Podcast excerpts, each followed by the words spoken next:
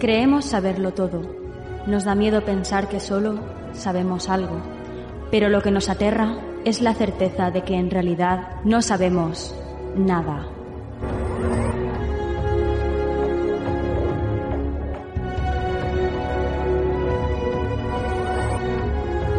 Sígueme por los canales que atraviesan la oscuridad. Remaremos sin descanso. Iluminaremos juntos los caminos de la noche, abriéndonos paso por el canal del misterio.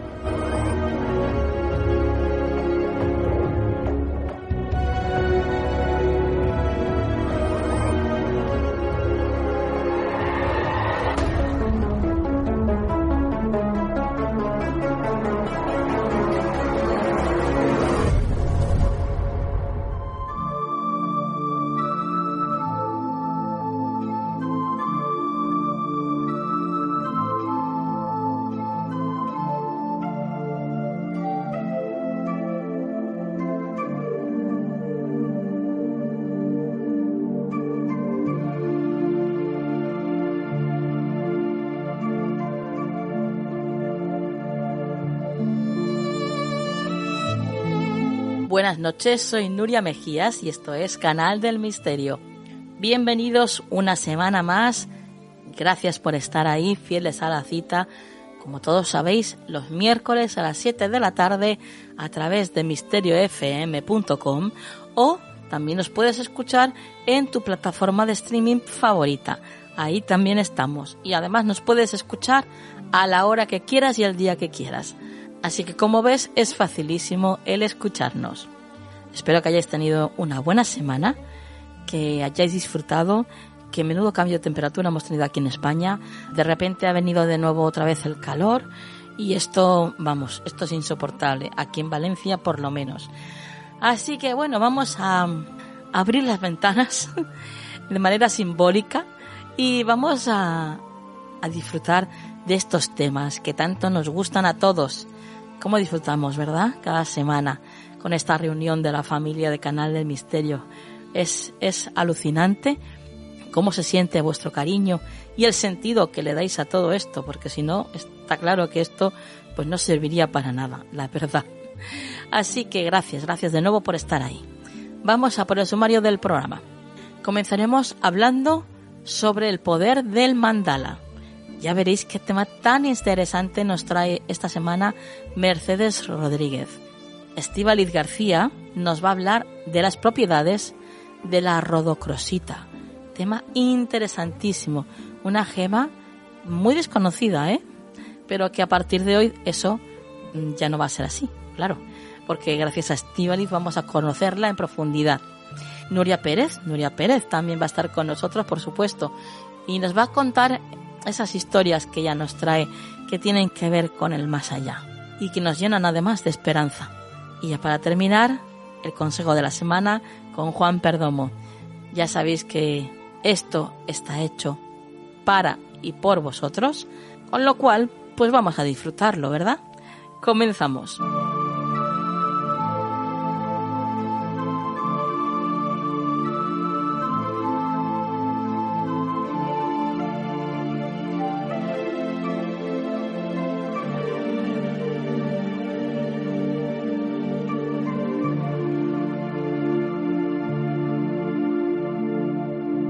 ¿Quieres ponerte en contacto con nosotros? Nuestro email, tu rincón del misterio, arroba gmail.com.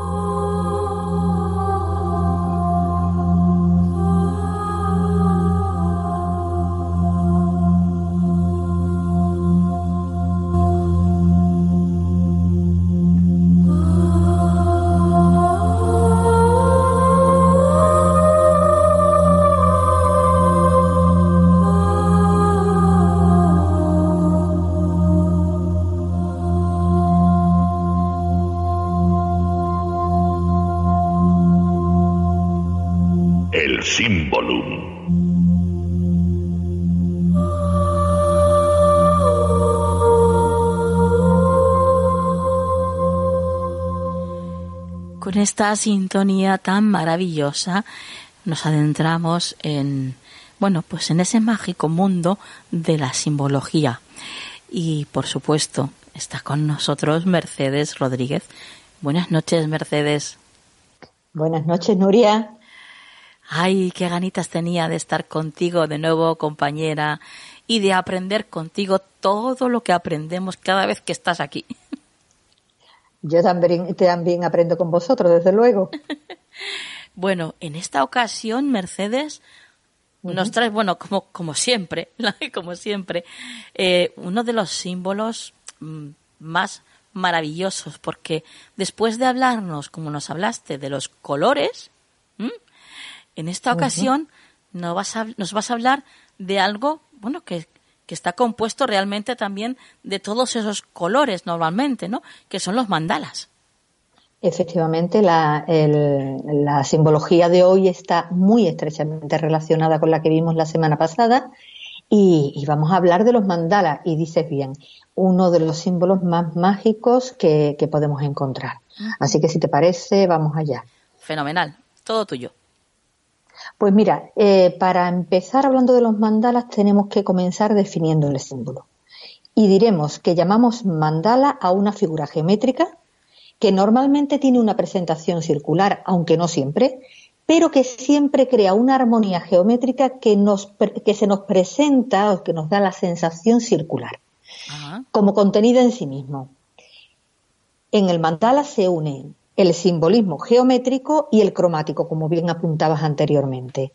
Y en líneas generales, su eh, principal simbología, su principal significado es que representa a lo infinito, al todo.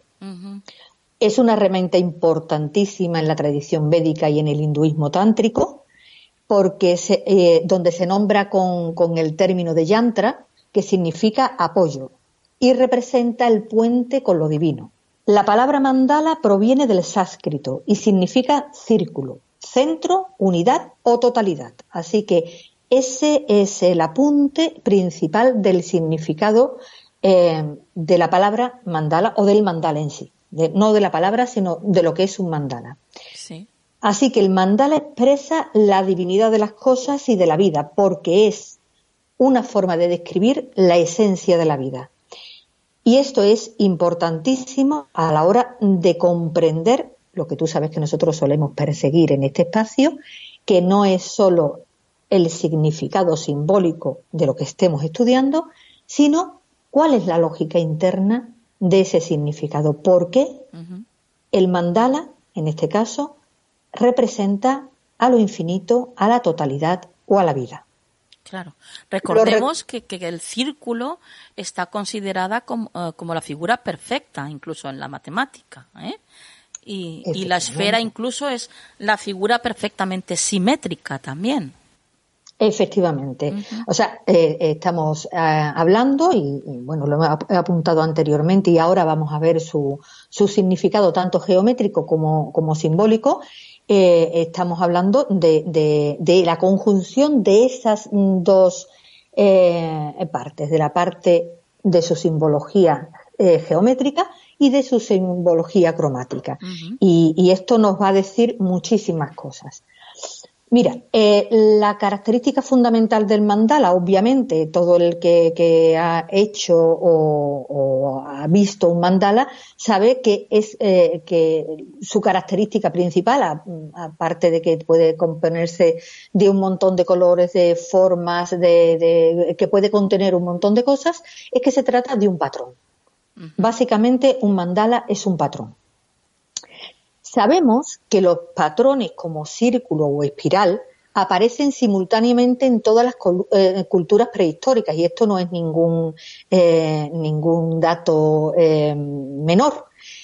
y también sabemos que aparecen al mismo tiempo que el sentimiento religioso o el sentimiento cósmico. Y esto va a ser también de gran importancia a la hora de indagar cuál es su lógica interna esta noche. Ajá. Mira, otro dato importante que no perderemos de vista esta noche es que el mandala como concepto está presente en todas las partes, desde lo infinitamente grande hasta lo infinitamente pequeño. En otras palabras, todo es mandala. La tierra, el sol, la luna, los cristales, flores, átomos, rosetas de vidrieras, frutas, O sea, es, eh, es curiosísimo, dejaré algún, algún, mm, alguna referencia y algún artículo posteriormente eh, sobre esto. Creo que dejé uno la semana pasada, sí. eh, eh, donde aparecía ya esto eh, que, que, te estoy apuntando eh, desde el, el, número áureo, desde el, el número FI. Sí, sí. Aparece en uno de los artículos que dejé, sí, ¿no? Pues está, sí también hace referencia a este símbolo de hoy. Mira, un dato importante también interesante es que Carl Jung, que tú sabes que lo hemos sacado en muchas ocasiones, uh -huh. porque es un, es un psicólogo que a nosotros nos gusta especialmente eh, estudiar, ¿verdad? Claro, y en el eh, psicoanálisis el, el, simbolismo, bueno, pues está en la orden del día. Efectivamente, pues eh, Carl Jung introdujo el mandala en la psicología, después de haber experimentado con él eh, y con sus efectos introspectivos y calmantes, y dijo esto, dejó escrito esto. Cada mañana dibujé una pequeña figura circular, un mandala, que parecía corresponder a mi estado interior del momento. Poco a poco descubrí lo que era realmente el mandala. Era el yo, la integridad de la personalidad, que cuando todo está bien es armoniosa. Fíjate tú eh, eh, hasta qué punto el, el, el, símbolo de hoy tiene, tiene ramificaciones mmm, tremendamente eh, importantes, ¿verdad? Sí, sí, sí, sí, sí.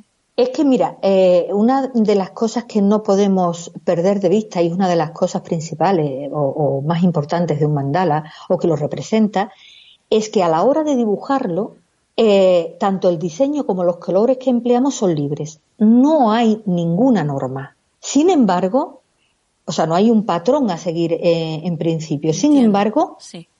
las formas y colores que hemos elegido libremente se irán replicando a sí mismas de tal modo que el conjunto sí que irá adquiriendo una armonía, un todo unificado que no estaba presente al principio cuando elegimos el primer dibujo, la prim el, primer color o empezamos a dibujarlo. Ajá. Ese, ese, esa es la lógica ¿no? eh, eh, Sí. de los mandalas. Pues mira, el, en- decíamos anteriormente que en el significado simbólico de los mandalas podemos atender tanto a su forma como a sus colores. Y si te parece, vamos a, a apuntar someramente las principales figuras y lo que significan, muy, muy, muy por encima, eh, porque bueno, esto ya es, si se quiere indagar, se indaga un poquito más, para luego eh, ver esa conjunción. ¿Te parece? Perfecto. Sí, sí. Pues mira, decías eh, anteriormente y decías bien, el círculo eh, eh, significa la perfección.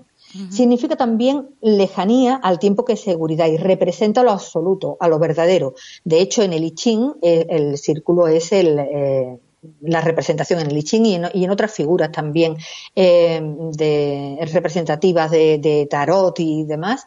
El círculo es eh, el que representa al cielo. El cuadrado es el equilibrio y la estabilidad y representa a la tierra. En el tarot oso también aparece esta, esta simbología. Sí, sí. Eh, a mí me gusta mucho ese tarot porque me parece que es un tarot muy, muy bueno de autoconocimiento. El, triángulo, el triángulo signifi- eh, representa las transformaciones y la vitalidad y es, a su vez, el hombre que hace de puente entre el cielo, entre el círculo y la tierra, que es el cuadrado. La espiral tiene que ver con las energías curativas, la cruz con, eh, con las decisiones y está relacionado con los cuatro puntos cardinales, la estrella con la libertad y la espiritualidad, el pentágono representa la tierra, el agua, el fuego y la forma del cuerpo humano, el hexágono es el equilibrio y la unión de los contrarios, la mariposa es la transformación, la muerte y la autorrenovación del alma, o el laberinto que es la confusión y la autorreflexión y la búsqueda del centro de uno mismo.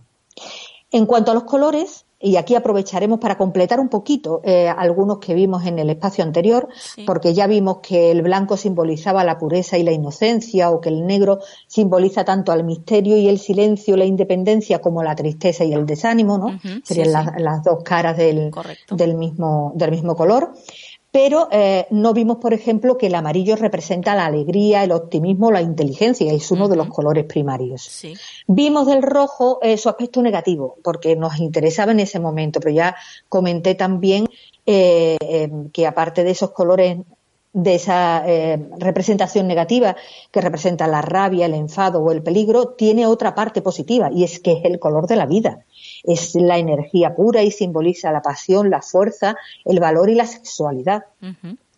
El naranja, y fíjate tú qué juego empieza a ver aquí, es un color secundario e integra la energía vital del rojo con la alegría del amarillo de la inteligencia emocional del amarillo y representa la creatividad y el optimismo.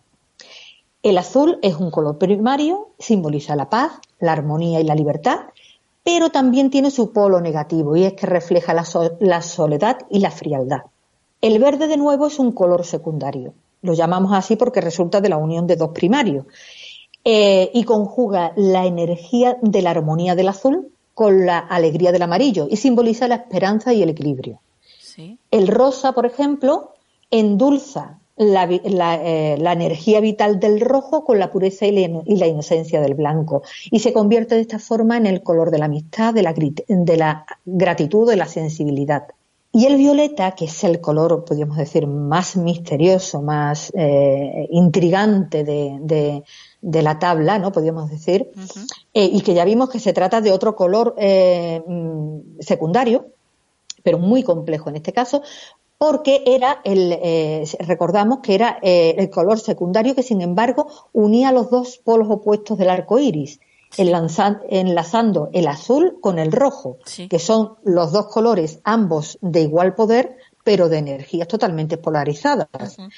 En este caso, el color eh, es el color del séptimo chakra y, por tanto, el de la espiritualidad, pero también representa cosas negativas, porque fíjate tú eh, esta polaridad. Si une la energía vital del rojo con la tranquilidad del azul, resultan las energías más elevadas, la espiritualidad. Pero si une la violencia del rojo con la frialdad del azul, resulta la más peligrosa. Así que en un color tenemos las dos partes más polarizadas de esa energía.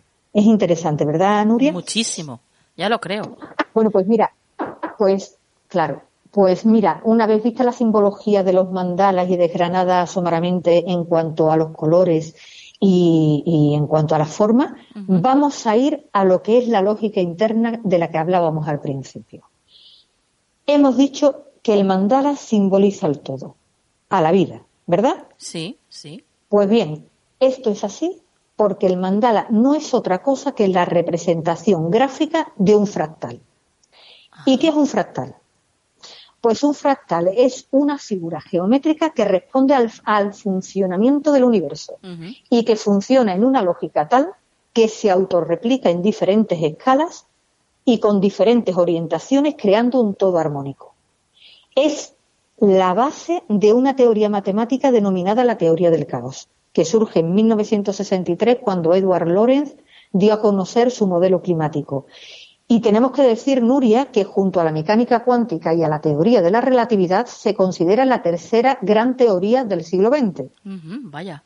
Es, eh, tiene peso, o sea, es, no, no, es, no es cualquier cosa. Sí. Pues en definitiva, esta teoría de la que estamos hablando, la teoría de los fractales, la teoría del caos, que está eh, basada en esa, en esa composición geométrica fractal, viene a demostrar que todo en el cosmos se comporta de forma tal que el caos tiende al orden.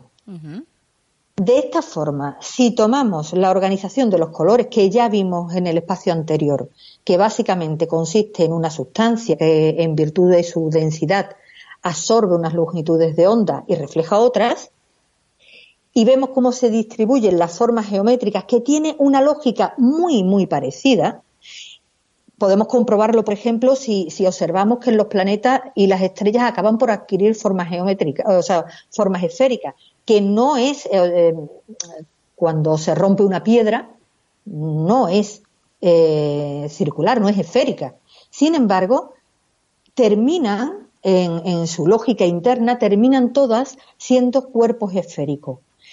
También comprobamos este, esta forma de comportamiento de la que estamos hablando, la forma fractal, si vemos, por ejemplo, el, eh, cómo se distribuyen los cristales del agua congelada. Un tema también apasionantísimo, eh, de los que hay escrito un montón, ¿no? Y hay también un experimento muy curioso que nos va a decir cómo funciona esta lógica geométrica, que es la otra parte ¿no? del mandala, geometría y color. Seguramente en la mayoría de los oyentes y tú también hayáis visto este experimento en alguna ocasión, porque creo recordar que se ha realizado en más de un espacio de televisión, incluyendo algunos de gran difusión como el hormiguero. Te describo el experimento a ver si lo recuerdas, Nuria. Vale. ¿Recuerdas haber visto cómo si se colocaba una cantidad de arena sobre una lámina flexible y se somete con unos bafles a unos sonidos más o menos agudos, la arena que contiene esa lámina se va configurando en figuras geométricas eh, de distinta clase? ¿Recuerdas haber visto ese, ese experimento? ¿A que sí? De todas formas, eh, em, buscaré algún vídeo para el, eh, bueno, el, oyente que no haya visto este experimento que, pueda observarlo. No recuerdo ahora mismo cómo se llama esto, pero tiene un nombre específico. Sí, sé que tiene un nombre, no lo recuerdo yo tampoco, pero tiene un nombre. Pero bueno, lo, lo buscaré y, lo colocaré en el grupo para que los oyentes puedan, eh, puedan observarlo, porque es muy curioso, porque vamos a ver el mismo tipo de comportamiento que hemos estado eh, explicando la semana pasada, o sea, el, espacio pasado y este eh, con, con, los colores. Vamos a ver el mismo tipo de comportamiento, la misma lógica con el tema de, de la geometría. Y y todo, eh, si te fijas, eh, responde al mismo principio, y es que materia, energía y vibración es el principio de todo lo que compone el universo. Y eso es lo que vemos en los colores y eso es lo que vemos en el comportamiento de la arena, por ejemplo, sobre esa mm. eh, lámina cuando la sometemos a vibración. Materia, energía y vibración. Vale. Para, para que todo el mundo pues lo sepa, ya Don Google, Don Google ha hecho de las suyas y ya, ya me ha dicho cuál es. Es la cimática. Ay, la cimática, la cimática es la pues. representación del sonido y la vibración de forma visual. Pues bien, lo que se, lo que se eh, configura, fíjate tú, que es un fractal, o sea, que es un fractal, es un fractal y es un mandala, es un mandala que le faltan los colores, pero lo que se va configurando ahí arriba son mandalas. Claro, claro. Bueno, pues ese es el comportamiento fractal. Ahí mm, eh, lo único que está eh, ejerciendo una influencia es eh, la vibración a la que se somete esa, esa arena sobre esa lámina. Así que es eso eh, que estamos viendo es la lógica de todo cuanto existe. Es un baile que se ordena en base a una lógica de jerarquía vibracional. Y es, eh, a mí me parece, una conclusión preciosa a la hora de, llegar a entender esa, esa lógica interna de, del mandala con la lógica interna del comportamiento fractal del universo. Claro. Porque es justo esa. O sea, es eh, por eso el mandala representa al todo y representa al infinito, porque son las representaciones gráficas de, eh, de todo el universo mediante el cual el caos tiende al orden. Sí, como otros ejemplos de geometría fractal podría ser, por ejemplo, tú has dicho eh, la nieve, ¿no? Los, los copos de nieve. Claro, los cristales. Claro, los cristales de, hielo. Los árboles, por ejemplo, con sus ramas, sería también otro tipo de geometría fractal. Eh, los helechos, eh, el repollo, el repollo, perdón, el, la coliflor, por ejemplo, también esos esos mini circulitos que tiene, ¿no? El repollo. También sería, es que está llena la naturaleza de fractales. Está llena. Es que la naturaleza se configura de esta manera. Es la lógica del número phi, de, la, eh, de la llamada sucesión de Fibonacci, que se configura con, con la suma de los dos números anteriores y que poco a poco eh, va creando determinados números. Yo no sé si conoces un poquito ese tema, pero también es súper interesante. O sea, la sucesión de Fibonacci es la suma de los dos números anteriores. De esta manera, el 1 y el 1 es el 2, el 1 y el 2 el 3, el 3 y el 2 el 5, el 5 y el 3 el 8. O sea, esa, esa eh, sucesión se va componiendo de esos números, el 1, el 1, el 3, el 5, el 8. Y cuando dividimos eh, un número por su número inmediatamente anterior, cada vez vamos obteniendo con más eh, eh, seguridad o, con más asimilación un número que es un número irracional que se llama el número phi. Y es el número de la proporción áurea. Es, eh, eh, bueno, un mundo absolutamente apasionante y que creo eso, que, en, el, en, el, artículo que ya pasé la semana pasada y que se llamaba eh, Dios juega con dados trucados, creo recordar, aparece todo eso que, de lo que te estoy hablando. Los fractales, la sucesión de Fibonacci, el número phi, eh, aconsejo a los oyentes que no hayan que no hayan eh, visto ese, ese artículo que le echen un vistazo porque porque es mágico. Te das cuenta cómo todo lo que nos rodea es absolutamente mágico. Sí sí sí sí. Qué maravilla qué maravilla. Vaya mía lo que hay detrás de un mandala madre mía pues sí, es, eh, es, un símbolo muy, muy, muy interesante y apasionante. Dejaré algunos artículos también este, esta semana en el grupo para, para profundizar un poquito más en este tema. Fenomenal.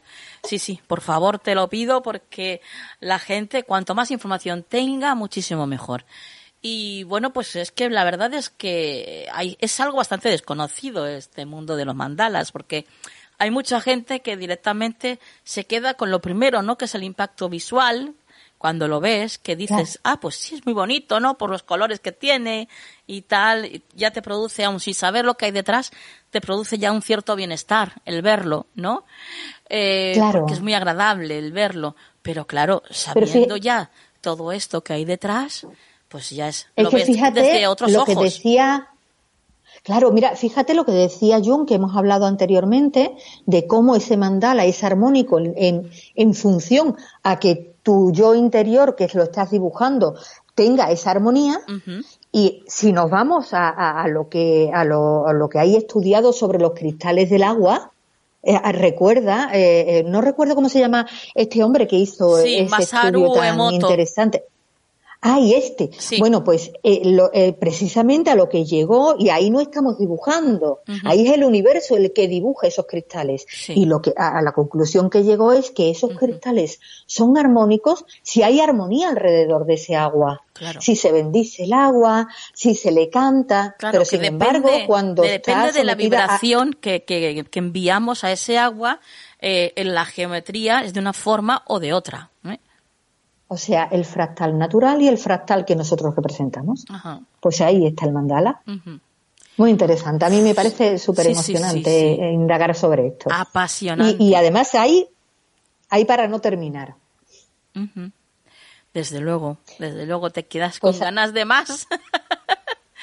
Pero bueno, ahora lo dejamos hasta aquí, pero bueno, ya llegaremos a, lo mejor a profundizar en, otro, en otros eh, aspectos que tienen que ver con esto. De momento, que ahora cada uno ¿eh? en su casa, si le interesa el tema, busque más y investigue ahí, que también está muy bien, ¿eh? cultivar ese espíritu de, para poder investigar y, y, pues eso, consultar por internet o en otras fuentes eh, más sobre, sobre un tema tan apasionante como es, como es este, vamos.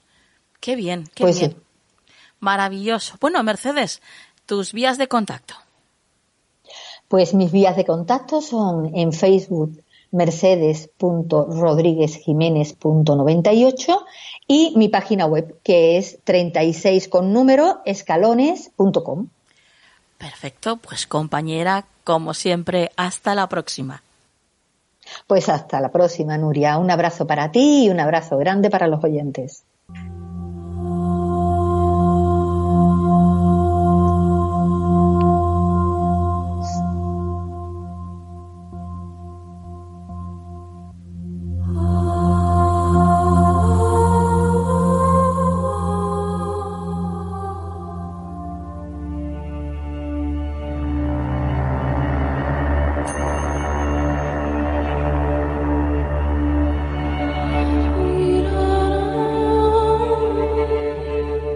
De las piedras en Canal del Misterio.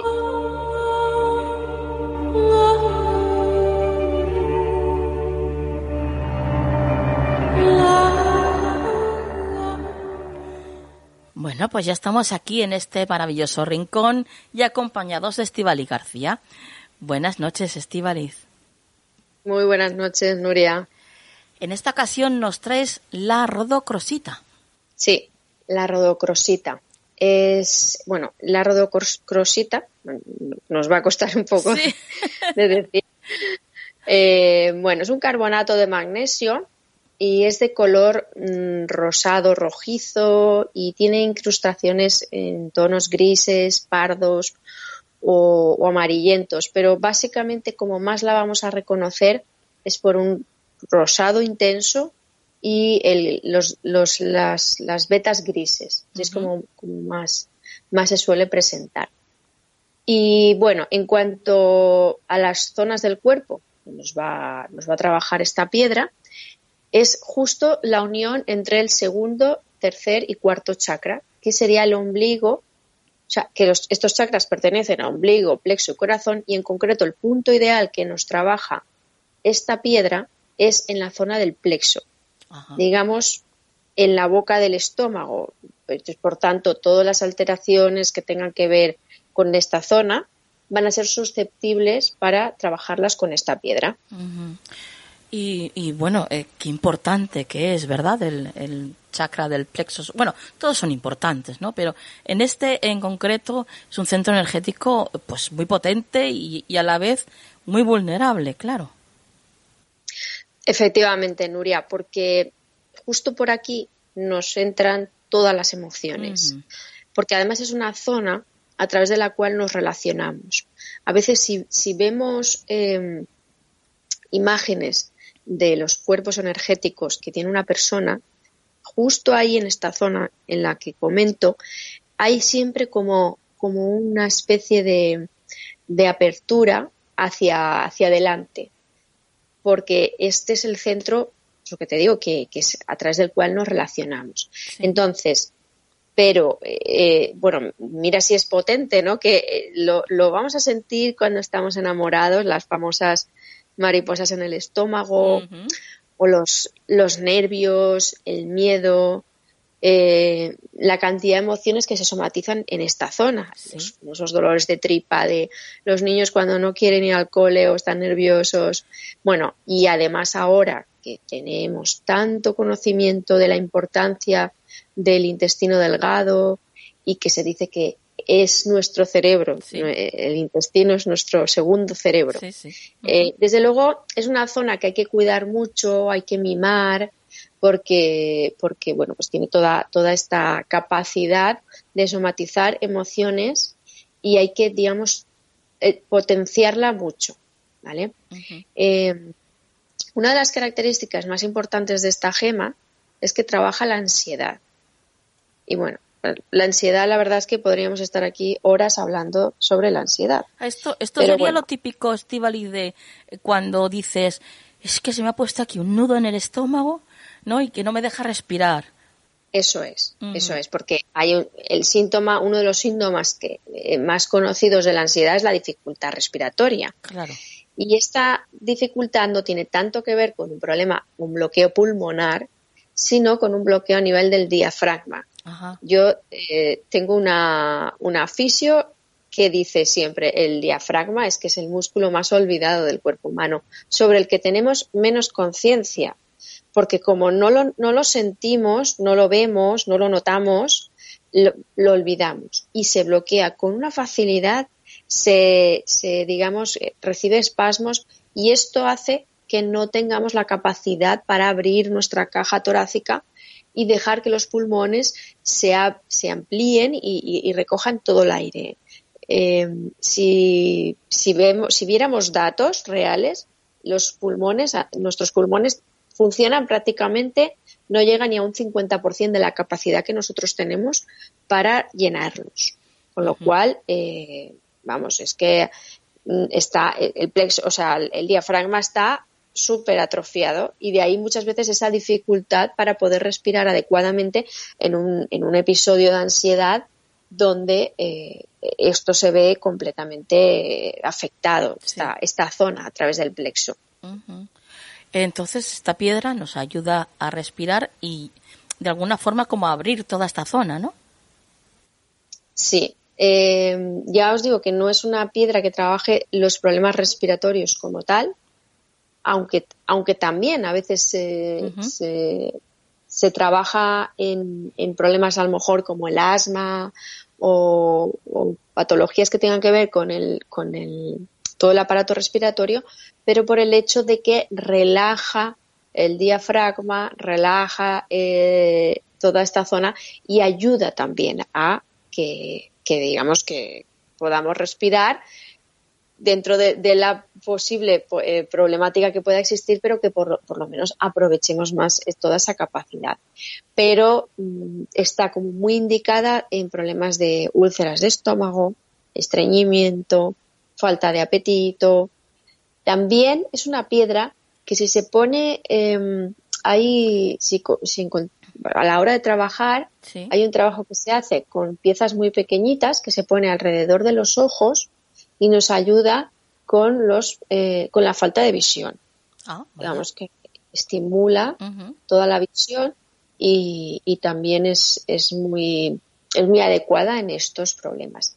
Luego, pues para insomnio, también eh, para problemas de hígado, de vesícula, todo lo que abarque esta zona del plexo, la zona del estómago, eh, la zona un poquito más abajo del intestino también, eh, de conexión entre el intestino delgado e intestino grueso. Pues todo esto nos, nos, va, nos va a ayudar a, a, poder mejorar y a poder tener, digamos, más disposición a que haya una mejoría eh, notoria. Y recomiéndanos dónde se puede adquirir esta piedra o, bueno, como siempre, cuáles son sus cuidados. Bueno, eh, esta, esta piedra existe su forma en bruto, pero yo es que siempre trabajo con, formas pulidas. Básicamente porque como también trabajo con aceites, pues evidentemente la, la, pieza en bruto va a absorber el aceite, va a estropear la piedra y va a ser peor. Mm. Yo siempre, siempre, siempre recomiendo las formas pulidas. Y si es para trabajar, pues evidentemente los cantos rodados, que son mm, muy socorridos para, para todo este tipo de, trabajos. Eh, también hay piezas de joyería muy bonitas con esta piedra, porque el tono, la mezcla entre el gris y el rosa, pues imagínate, es, es muy, muy, muy bonito. Además es un tono de rosa muy bonito también, ¿verdad? Sí, es que es, es que es un rosa como muy intenso. Entonces, eh, a, mí personalmente me gusta mucho. Sí, sí. Y luego si, bueno, si, si uno puede encontrar piezas de joyería, pues ahí ya un poco al gusto, ¿no? Pero, pero sí que es una piedra que, que merece la pena, por lo menos una, una pieza o dos piezas de canto rodado, porque oye, quien no ha tenido su poquita de ansiedad, ¿no?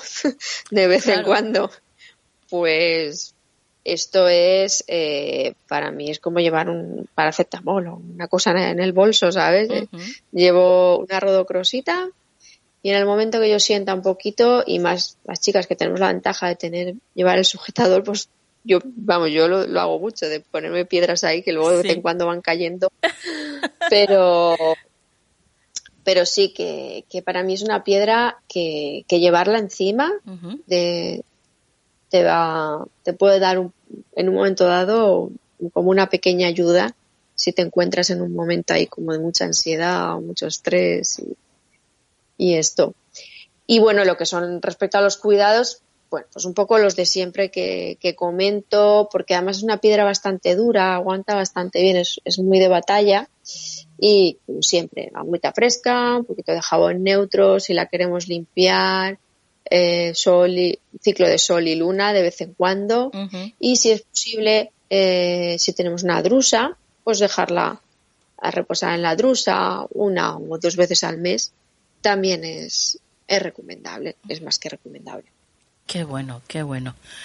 Bueno, la verdad es que otra piedra maravillosa que nos has mostrado, que nos has traído aquí al programa y otra piedra más de las que nos podemos pues aprovechar de todos los beneficios que tiene. La verdad es que es, es una gran ventaja, ¿no? conocer todas, todas estas propiedades que nos traes eh, cada 15 días, más o menos, Estivaliz, y conocer más a fondo las piedras porque nos pueden beneficiar muchísimo. Efectivamente, mira, eh, si me permites, el otro día escuché eh, hablando de, de, la, parte mística a veces de la gente muy famosa que es como que te llama la atención, pero es que ¿por qué no aprovechar esto? ¿Por qué no? Claro. ya que lo tenemos ahí, tan, de fácil acceso, ¿verdad? Claro, es que yo muchas veces pienso, eh, independientemente de, tu creencia o no, eh, hay, hay, evidentemente, hay opciones que, que son como más, más demostrables científicamente, aunque las piedras también tienen su parte más científica o su explicación un poco más, más científica. Pero, pero ¿por qué no aprovechar esto y decir, si yo un, en un momento dado tengo, ahora que hemos hablado de la ansiedad, tengo un, momento de ansiedad, de ¿Cuántas veces, cuánta gente he tenido yo en consulta de es que tuve que irme al, hospital por un ataque de ansiedad? Cuantísima gente acude a un centro hospitalario por ataques de ansiedad. Es bestial y ahora cada vez más. Entonces, si tenemos herramientas que las que nos pueden rebajar un poco ese, ese estado y que nos permita averiguar qué es lo que nos está pasando para estar ahí, oye, es que a mí me parece un regalo de, la naturaleza, del cielo, de, de, la vida y que no utilizarlo es como que, bueno, es un poco renegar a nuestros orígenes, porque ojo, que, nuestros antepasados ahí no tenían mucho donde elegir. Claro. Y, la medicina de la tierra ha sido vital para, para todos. Pues eso, mm, probarlo, que no cuesta nada. Probarlo. Claro, muy bien. Pues, pues, dejamos aquí nuestra recomendación, Estivaliz, y ahora pues danos tus vías de contacto. Bueno, pues os dejo mi correo electrónico, terapiasdebolsillo.com y, y me podéis escribir todo lo que, lo que os apetezca saber. Pues compañera, hasta la semana que viene. Adiós.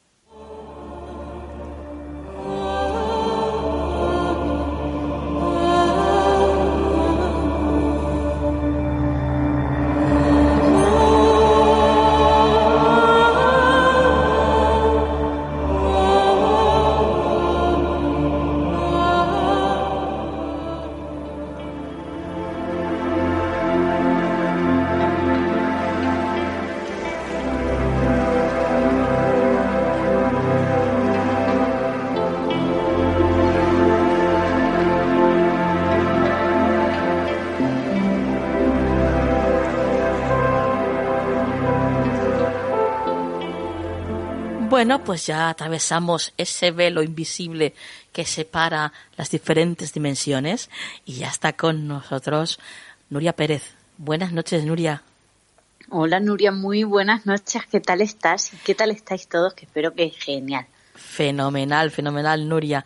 Aquí esperando escuchar esa historia que nos traes esta noche relacionada con el más allá, como siempre. Bueno, Nuria, pues hoy traigo una de esas historias que, creo que, son tan comunes al, a la mayoría de las personas que sufren una pérdida de un ser querido que, que creo que había que contarla. Me hicieron llegar a través de las redes sociales. Una, fue una prima de la persona, me ha dicho que la llamemos Claudia, así que yo la voy a llamar Claudia. Muy bien. Y bueno, pues hace como 25 años eh, Claudia tenía 20, se acababa de casar con Samuel. Eh, imagínate una pareja recién casada, feliz, se queda embarazada y cuando van a, a ver la primera toma de monitores, pues ella toda ilusionada y le dice, bueno, pues me pido el día en el trabajo y me voy contigo. Y le dijo ella de eso nada te vas al trabajo porque necesitamos el dinero sí o sí. Y él le dijo que no. Dice, mi, mi hijo, mi primer hijo, eh, la primera cita de monitores y yo quiero estar ahí contigo. Y bueno, pues total, que tuvieron una discusión de te vas al trabajo, no vengas conmigo porque no quieres que venga, porque bueno, una discusión ahí enorme, ¿no? Sí. Y al final eh, le dijo él, bueno, pues pide que te hagan hace 20 años no era igual que ahora, pero bueno, le dijo, pide que te den la ecografía porque yo quiero ver a mi bebé, yo quiero ver tal. Bueno, se va ella a monitores con su madre y con su prima. Y él se va al trabajo, coge la moto y se va al trabajo. la revisan, todo perfecto, y ese mismo día le dijeron que tenía muchas probabilidades de que fuera un niño. Bueno, pues se vuelve ella a casa, toda feliz, y los paran un retén de la policía y de la Guardia Civil y les dicen que tienen que irse por otra calle porque ha habido un accidente y ellas y no pueden pasar porque está todo cortado, que una furgoneta se ha llevado por encima a un motorista. Se cambian de calle y dice que bueno, habrían tardado como 10 minutos en llegar a casa cuando aparece la Guardia Civil en casa y les dicen que Samuel ha fallecido en el accidente en el cual la furgoneta se la lleva por delante. Bueno, eh, Claudia entra en un en un vórtice, como dice su prima, en una vorágine en la que el sentimiento de culpa directamente, como dice ella, la destruye para siempre. Claro. Eh, que ella, bueno, pues imagínate lo que se le pudo pasar por la cabeza, ¿no? Por mi culpa, si él hubiera venido conmigo no le hubiera pasado nada, fui yo la que le obligué a que se fuera. Eh, pero bueno, todo el mundo pues se enfocó en ella en decirle, oye, eh, lo que tienes que hacer ahora es mirar por el niño, tienes que pasar tu dolor, tienes que pasar tu, tu duelo, pero tienes que salir adelante porque ese niño es lo que te queda de él y es por lo que tienes que luchar. Nace su hijo, le pone el nombre de su padre y dice que para ella fue como una losa ponerle el nombre del padre porque porque lo que hizo fue incentivarle más su culpa, que estaba llevando pues muy muy muy muy mal el hecho de que Samuel perdiera la vida de aquella manera, de aquella manera, ¿no? Primero que no lo aceptaba y segundo que se culpaba. Pasan los años, eh, su hijo va creciendo y bueno, pues todo el mundo le dice que porque no rehace su vida, es una mujer muy joven, tiene un niño de seis años, ella tiene 26 eh, y bueno, que rehaga su vida, que rehaga su vida, conoce a un señor, rehace su vida diez años después y se queda embarazada y tiene otro hijo. Pero dice que su pena nunca pudo, que, o sea, que sentía como que, que su amor por Samuel era tan grande que ni él estando muerto le permitía, o sea, su ausencia no le permitía ser feliz. Y pasaron pues como unos 20 años, 20, 21 años, Nuria. Ella siempre con tratamiento psicológico, eh, se vino abajo de una manera eh, brutal. Su nuevo matrimonio se fue a pique, eh, se quedó con sus dos hijos y bueno, pues ella eh, hizo su vida como pudo, sobrevivió, como decía su familiar, ¿no? La que nos contó la historia. Ella sobrevivió. Bueno, pues su hijo Samuel se gradúa en la universidad y ese día pues ella decidió hacerle una, una fiesta, una, una fiesta en honor a él porque, oye, su pena, su tristeza y todo no dejaba de ser un motivo de alegría. El hecho de que él había sido un gran estudiante, una gran persona, quizá, pues la circunstancia tan grande que envolvió, ¿no? Él vino a ser un poco el maestro que vino a rescatar a su madre, pero ni aun así la pudo rescatar. Entonces ese día dijo ella, me tengo que dejar la tristeza a un lado porque hoy es el día de mi hijo y como tal tengo que, que estar ahí al 100% y celebrarle eh, celebrarle su triunfo.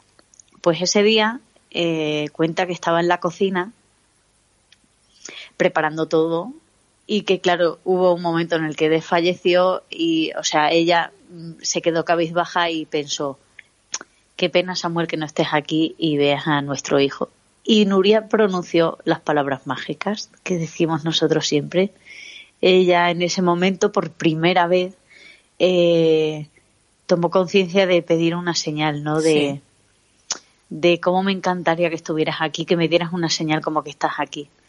Y dice que no sabe ni cómo, ni cuándo, ni por dónde apareció una mariposa que se posó en la bandeja que ella estaba colocando y dice que abrió dos veces las alas y que ella se quedó, claro, súper sorprendida porque, porque dijo, madre mía, pero ¿dónde ha entrado la mariposa? Sí y justo termino de decir, ojalá estuvieras aquí, me dieras una señal como que estás aquí, ¿no? Y ella pues en ese momento quiso interpretarla, pero dice que claro, eh, dijo, qué tontería, lo que ha entrado una mariposa, ha entrado una especie de polilla, esto hay que sacarlo de aquí. Bueno, pues dice que estando en la fiesta no dejaba de pensar en la, en la mariposa, ¿no? De que había sido justo al terminar sus palabras de ojalá estuvieras aquí y me dieras una señal de que estás aquí. Esa noche dice que, claro, que cayó muerta porque con todo el preparativo con la fiesta y por primera vez en 22 años, Nuria, ella soñó con Samuel. Y dice que en el sueño lo vio joven, súper joven, como lo había dejado de ver, feliz y que le dijo, ya, suelta esto ya, yo estoy bien, estoy feliz.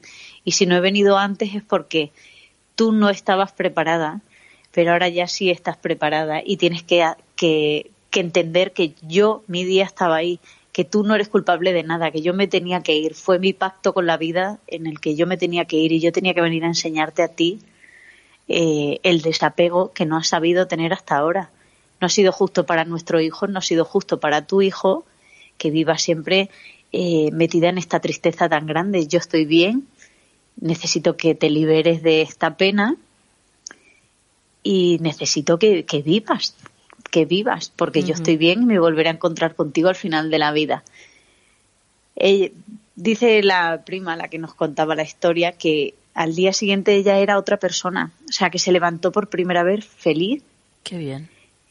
Que entendió y que por fin pudo sanar después de 22 años y que claro, que ella comprendió que todos esos años lo que a ella le había ocurrido era que, que no aceptaba la muerte de Samuel. Entonces, ese día fue cuando, al pronunciar esas palabras, fue cuando de verdad aceptó la muerte de Samuel, porque fue de, ojalá estuvieras aquí. Fue la primera vez que tomó conciencia de, no estás aquí. Y me gustaría saber que, estás conmigo aunque no estés aquí, ¿no? Y fue el momento en el que, eh, pues, hizo esa conexión con él y pudo liberar todo el dolor, todo el sentimiento de culpa que tuvo y pudo volver a ser feliz y retomar su vida que, que dice que se acabaron los tratamientos psicológicos, que se acabaron pastillas y que se acabó todo porque de verdad volvió a vivir, ¿no? Y bueno, pues me ha parecido, le doy las gracias a esta persona que me dijo que, que contara esta historia porque me pareció súper bonita y súper importante de, de que los, los años de nuestra vida al final cada día es un regalo negado a muchos y los procesos cada uno tiene su momento ¿no? y su límite. Nadie tiene establecido que un duelo lo vayas a pasar en un año o en 20 años o en 30 años, ¿no? Cada persona tiene su proceso y esta quería contarla de manera especial precisamente por eso, ¿no? Porque no dejan de ser 22 años en los cuales, eh, pues eso, hay cada duelo es respetable, hay personas que son emocionalmente más fuertes y tardan bastante menos y otros pero bueno, aquí el, la historia es la señal, como siempre, ¿no? Como decimos nosotros, esas palabras mágicas en las que tú pides la señal y cuando tú estás preparada para recibirla, la señal aparece. Y bueno, y si, y si no, por si fuera poco, eh, ya que lo de la mariposa pues no le quedó suficientemente claro, que le generó dudas, bueno, pues por la noche, esa misma noche, tuvo ese sueño con, con él, ¿no? Que es lo que muchas veces comentamos que eh, bueno, esos sueños eh, realmente no son sueños tal y como lo conocemos, son, son una, especie de contacto que se realiza en el otro lado, en el astral. Y, y bueno, pues eso ya desde luego sí que fue definitivo, claro, evidentemente. Claro, claro, ella recibió la señal, como siempre decimos, que cuando estamos preparados para ello, las señales aparecen y que, como decimos cada semana, pues la muerte no es el final, ¿no? Pues muchísimas gracias a la prima de Claudia por haberse puesto en contacto contigo y, y habernos hecho partícipe de esta historia tan bonita. ¿eh?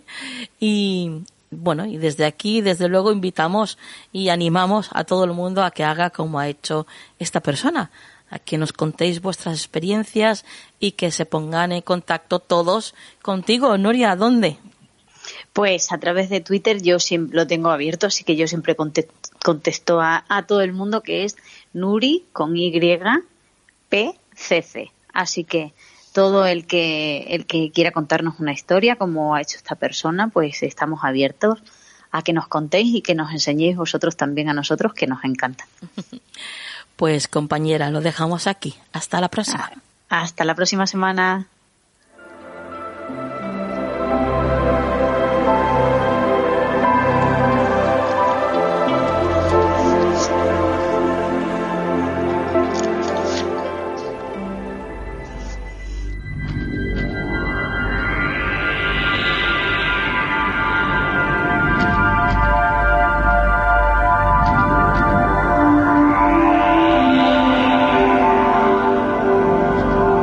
Consejo de la semana en Canal del Misterio.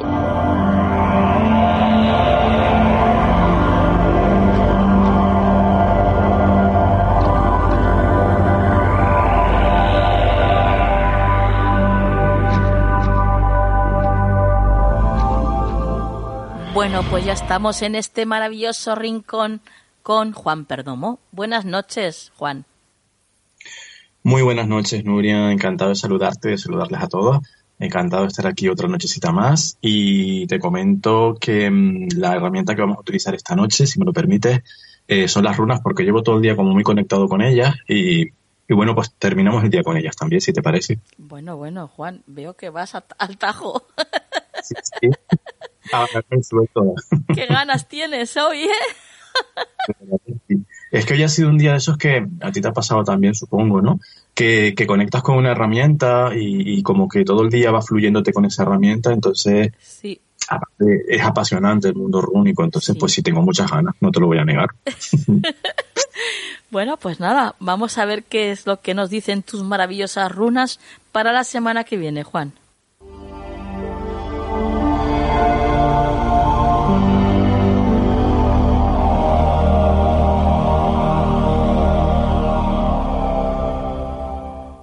Cuéntanos, Juan. Pues mira, Nuria, la runa Manás, Manás escrita con doble N, es decir, M-A-N-N-A-Z, y es una runa muy bonita, muy especial, porque es la runa del ser humano, que representa a la humanidad.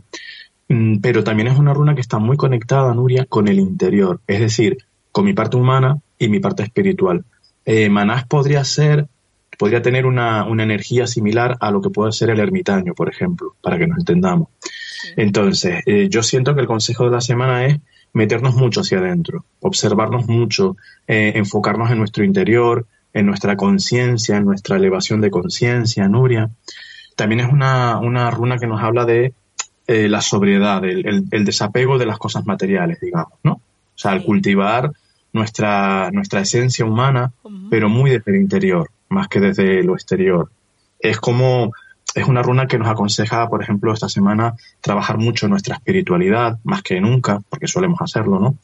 Trabajar mucho nuestra espiritualidad, buscar objetivos nuevos, Nuria, meditar mucho, tomar mucha conexión, en definitiva, con esa, con esa esencia humana y esa esencia divina al mismo tiempo, ¿no? Buscar cómo el, ser mejor persona, digámoslo así. Dedicarnos esta semana, dedicarnos esta semana, Nuria, a poner en práctica cualquier tipo de herramienta, meditación, filosofía, lo que, lo que, lo que cada uno sienta para intentar ser un poco mejor, ¿no? Tomar conciencia, yo diría, Nuria, de la necesidad de esa superación continua, sin presionarnos y sin cuestionarnos. Es decir, no estamos hablando de que no hagamos las cosas bien. Estamos hablando de tomar conciencia de que las podemos hacer mejor, ¿no? Sí. Y también es una runa que nos pone como mucho el enfoque en déjate llevar mucho por tu intuición. O sea, conecta con esa parte tuya.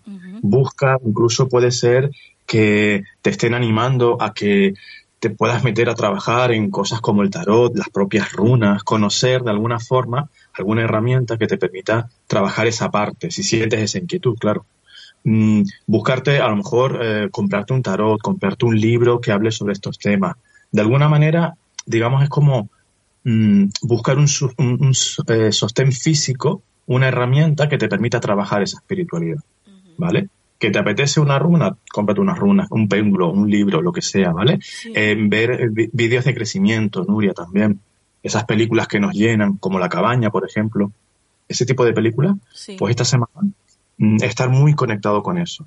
Porque además, normalmente, Manás, Nuria tiene eh, trae mucha información para esa evolución nuestra. Es como si dijéramos que tú te pones a trabajar y, te empiezan a llegar informaciones, eh, ideas, eh, intuiciones, sensaciones, inspiraciones para ese camino espiritual. Es muy bonita, muy bonita, Nuria. Qué bueno, qué bueno. Fenomenal. Pues nada, ahí estaremos abiertos a todo lo que nos acabas de contar y esperando la semana que viene en ponerlo en práctica. Sí, sí, sí, mirarnos mucho hacia adentro, que de verdad, eh, no sé quién, no sé si era Jung quien lo decía, que quien mira hacia adentro despierta, algo así era la frase, no estoy seguro, pero algo así, ¿verdad? Es como, es contradictorio, ¿no? Parece que es como te metes hacia adentro y estás más despierto que nunca, más que si estás enfocado hacia afuera. Pues ese despertar es el que nos, nos sugieren esta semana, Nuria. Muy bien, pues eh, Juan, tus vías de contacto.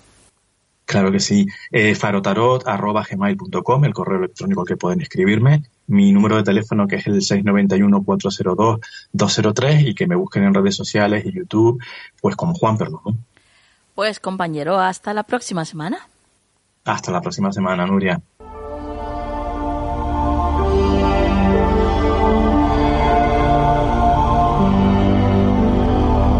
¿Quieres ponerte en contacto con nosotros? Nuestro email, tu rincón del misterio, arroba gmail.com. Y llegamos al final del programa de esta noche sintiéndonos muy bien porque pensamos que hemos realizado un buen trabajo, que nuestro cometido está realizado y que hemos podido conseguir el que esta hora que hemos estado juntos, bueno, pues que sea grata, en la que aprendamos algo y que además nos llene de esperanza y de positivismo para poder vivir mejor, para que seamos mejores personas y eso haga que también cuidemos de manera diferente a nuestro alrededor, a la gente que nos acompaña, que está siempre a nuestro lado y que a veces, a veces, ¿eh? son las que se llevan la peor parte. Así que vamos a ser conscientes de ello y vamos a cuidar mucho más a esa gente que tenemos al lado y que tanto se lo merece. Dicho esto, vamos a por la frase de la semana. La espiritualidad no es algo que puedas hacer en el exterior, en un templo, una mezquita o una iglesia. Tiene que suceder dentro de ti.